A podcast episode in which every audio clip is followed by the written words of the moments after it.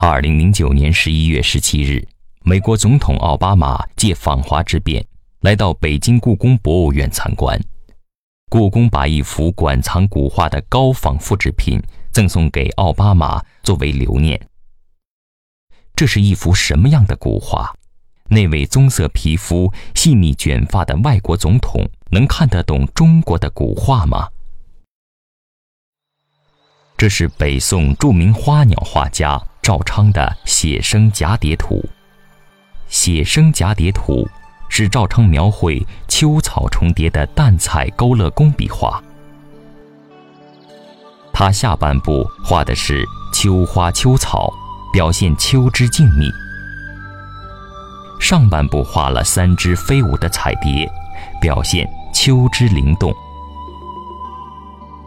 你看画面下边的土坡上，长满红叶。芦荻、秋菊，还有白色的野花，落了叶的荆棘。那几片大叶中间，还潜伏着一只蚱蜢。这里的秋色静悄悄，老辣而又顿挫的勾线，富有浓淡变化的淡彩肤色，使这些秋花秋草不仅具有阴阳背相。而且色泽丰富生动，而又淡雅简约。蚱蜢的躯壳画得很坚硬，那只黑眼睛顺着两条触须的方向盯着前方飞舞的蝴蝶，它是在伺机捕食，还是羡慕蝴蝶的自由自在？那三只蝴蝶的画工精细到可以拿放大镜观赏，画家。用多种颜色层层晕染和干笔勾勒，刻画了蝴蝶那薄如蝉翼的翅膀、绚丽斑斓的花纹和细如发丝的须角。而那朝向各异的舞姿，又使蝴蝶的飞舞显得自由轻灵。这些秋草秋虫，经过画家的妙笔再现，构成一幅宁静、清新。而又绚丽多姿的秋天田园小品，尤其是那三只蝴蝶，中国人看了会想到云南蝴蝶泉边那些美丽的生灵；西方人看了会想到乡间木屋，想到木栅栏里头那片百花园。看到这里，我们明白了。故宫为什么把此画的高仿品赠送给奥巴马总统？因为这种工笔淡彩传递出的美，能够超越东西方文化差异，具有普世审美价值。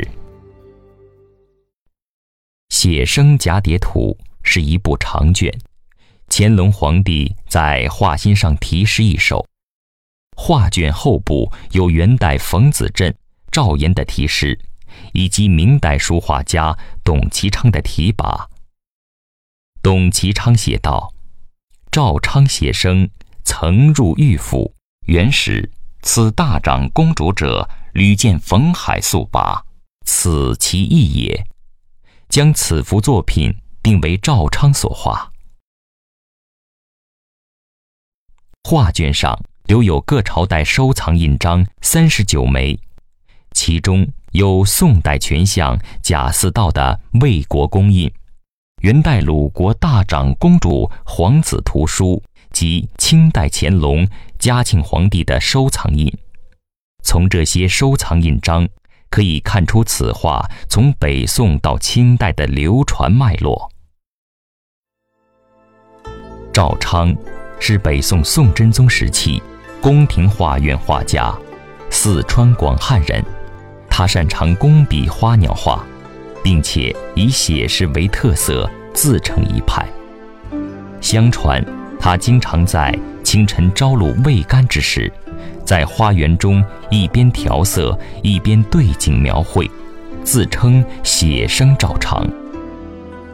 北宋宣和画谱注录赵昌的作品有一百五十四件，流传至今的有《岁朝图轴》。《四喜图》和《写生蛱蝶图》等。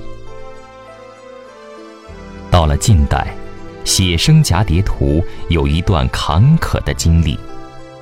一九二四年，末代皇帝溥仪将写生蛱蝶图带出了紫禁城。一九四五年，日本投降后，溥仪逃跑，此画落入了伪满国兵朱国恩之手。一九五二年，人民政府在清查时获得了此画。几经周折。写生蛱蝶图现由北京故宫博物院收藏。